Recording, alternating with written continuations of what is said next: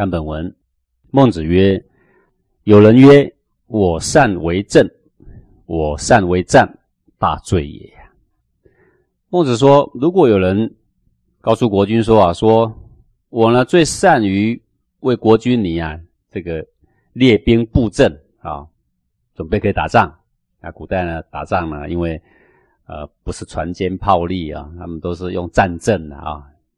我善为战，说呢我能够呢替你打仗啊，我最会打仗，我能够替你去争夺土地，大罪也。挑起这种争端。”造成人民死伤无算，这个人的罪过呢是最大的啊！可见得这个孟子啊，保护人民的心切呀，呃，他并不会像那一些大将军夸耀于诸侯面前，站在诸侯那一边，我只要站在你这一边，把别人打死都无关系的，把他土地抢过来。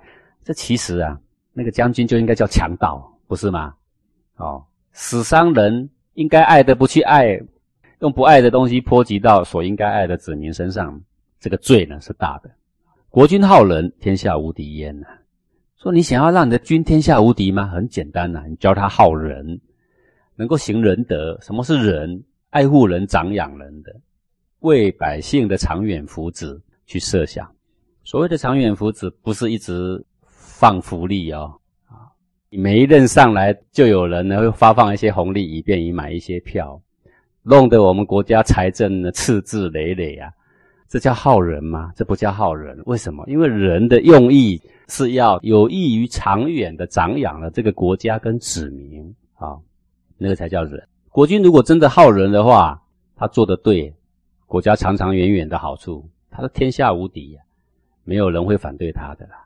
啊，南面而争北狄院，东面而争西夷院，曰：西为后我啊。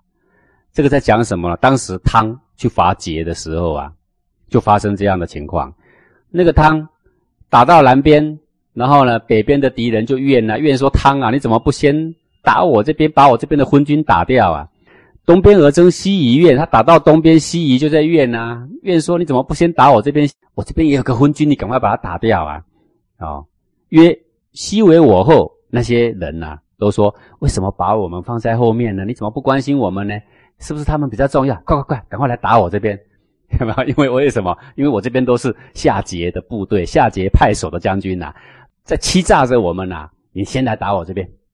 武王之伐殷也呀，革车三百辆，虎贲三千人。当时武王去伐纣的时候，殷就是纣啊。那么他的战车呢，就三百辆啊，那个辆写成两，两个轮胎为一辆车啊。古代马车是这样嘛啊。啊，这个叫做战车了。战车不是四个轮胎的了，是两个轮胎的，因为它要很灵活嘛。虎贲三千人啊，那个虎贲军就是富于勇力而行走非常快的勇士，的对了。三千人，各位，我们现在随便一个部队多少人啊？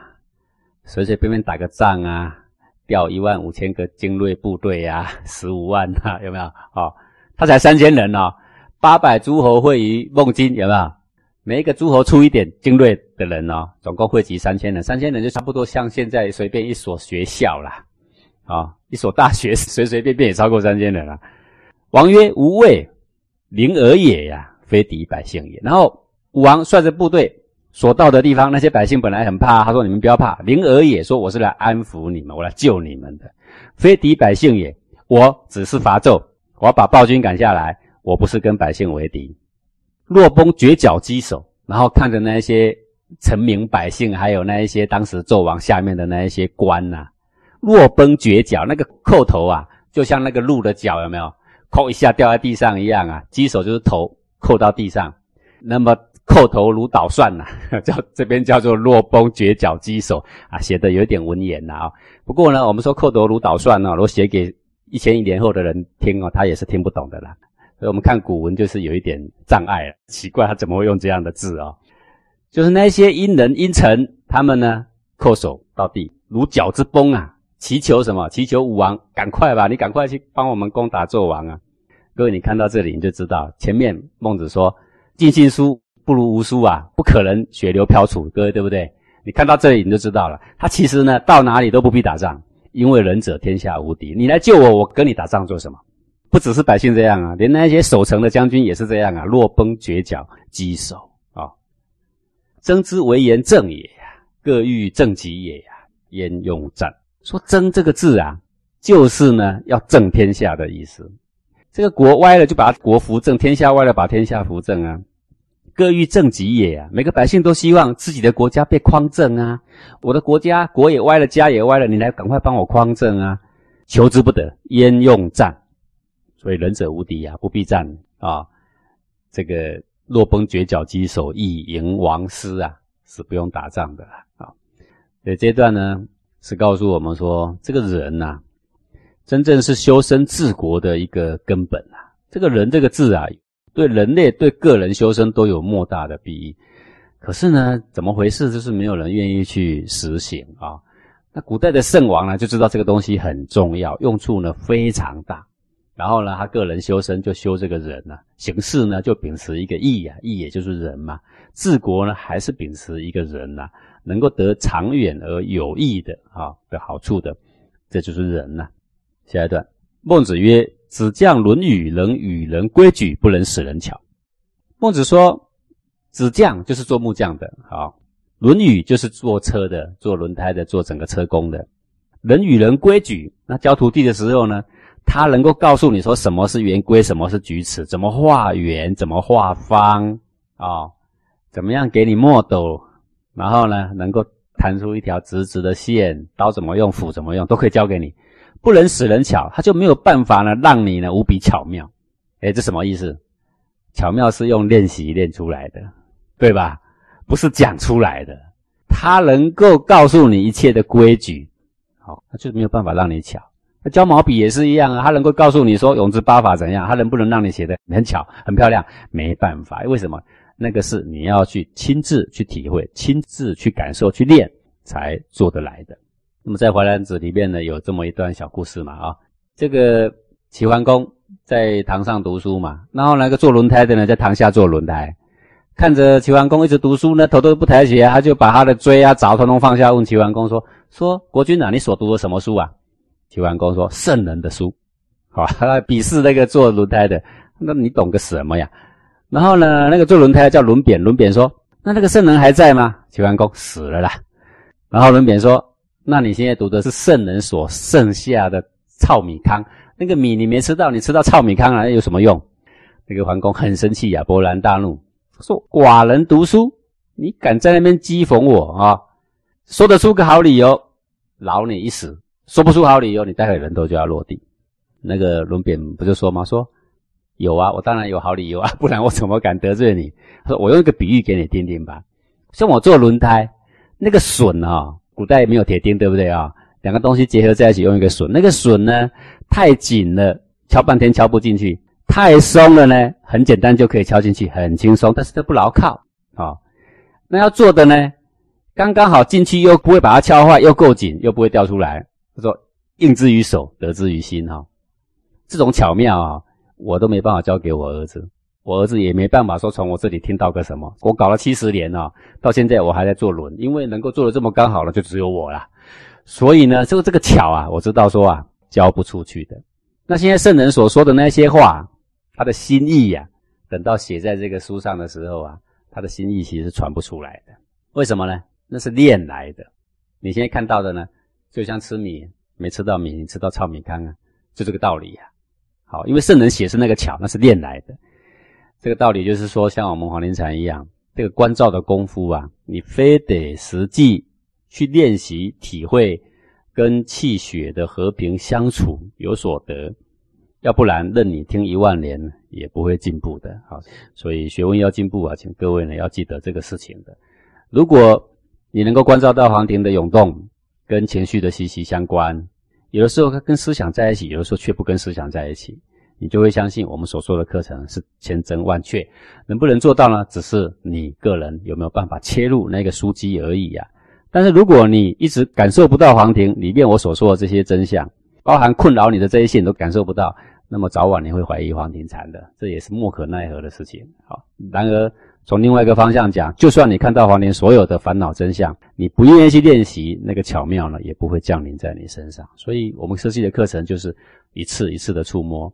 一次一次反观，一次一次练习，说练习练习再练习，没有别的招数了啊，就这一招。下一段，孟子曰：“舜之犯糗入草也，若将终身焉。”说这个舜啊，当时啊在骊山耕种的时候啊，犯糗入草，吃着粗劣的饭、粗劣的干粮，吃着那个野菜入草，吃着野菜，若将终身焉，就甘之如饴呀。他好像呢就很甘愿的愿意要这样过一生了，很快乐的。各位啊，我们如果吃的糙米饭呢，我们吃的野菜呀，你会不会以泪洗面呐？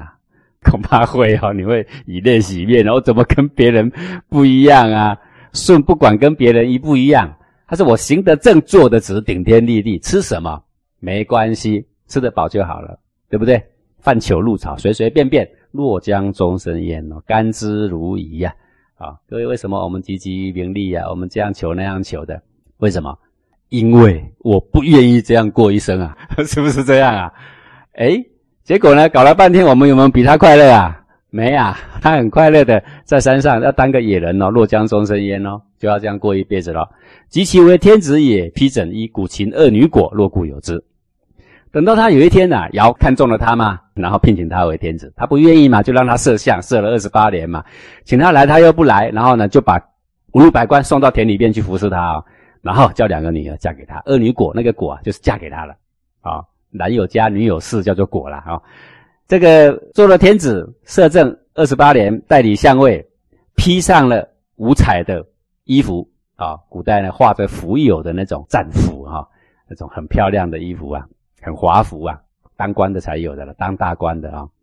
然后呢，吃饭的时候旁边还有人帮他坐月，还有尧还嫁了两个女儿给他，一个娥皇，一个女英，两个人呢非常的英明的两个女子啊，非常有才干才德的，嫁给了他，辅佐他。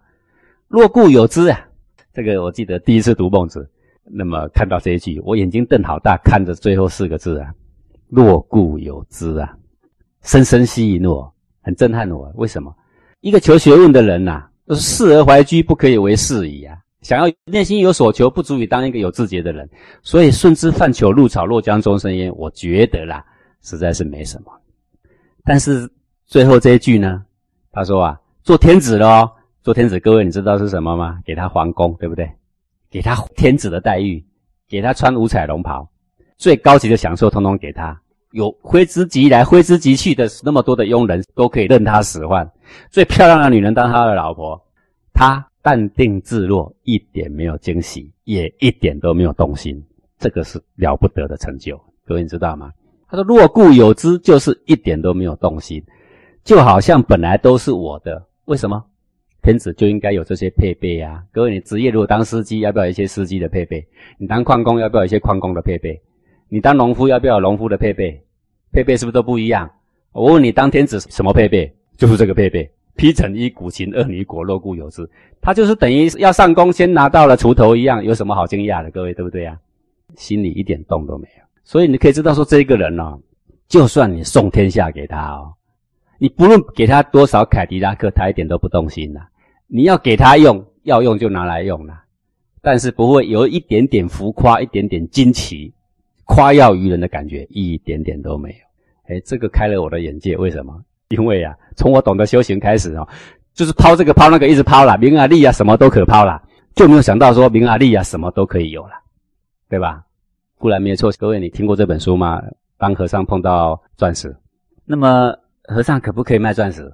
呃，当然也可以呀。那么当然也可以说，你如果心不贪的话，那它只不过是个工具，那当然也可以呀。啊，不过据说这个作者呢，后来在国外啊。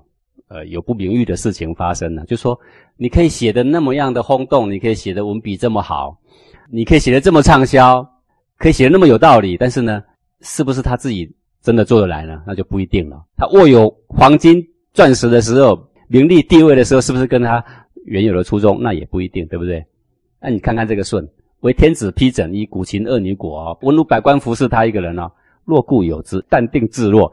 这个呢，第一句不稀奇，这第二句我觉得呢才是真功夫啊！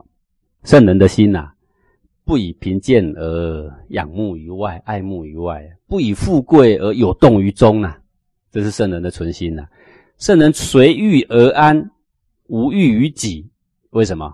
因为他内观他的心性有一个兴奋是非常安定的。别的什么都可以没有，唯有他的本性是非常真实。这种空才是真正的空啊！有用的空呢，有弹性的空，能够用于日常的空，是实相的空，不是玩空的空啊。那么现在的人的空啊，非得把那个整一也给丢了，有没有？然后呢，天子的位给辞了，啊，什么都把它弄掉了，啊。并非如此的啊，因为每一个人的位阶不同，分位就不同，配备也不同。那么，既然国家有这样的定定，就尊重这样的体制，它有必有它的用处。你总不能把一个国家的国君打扮的跟一个乞丐一样，以示他的有德，不是这样吧？哎，国君就有国君的配备，就是长这样，所以若固有之啊，没什么好惊奇的了。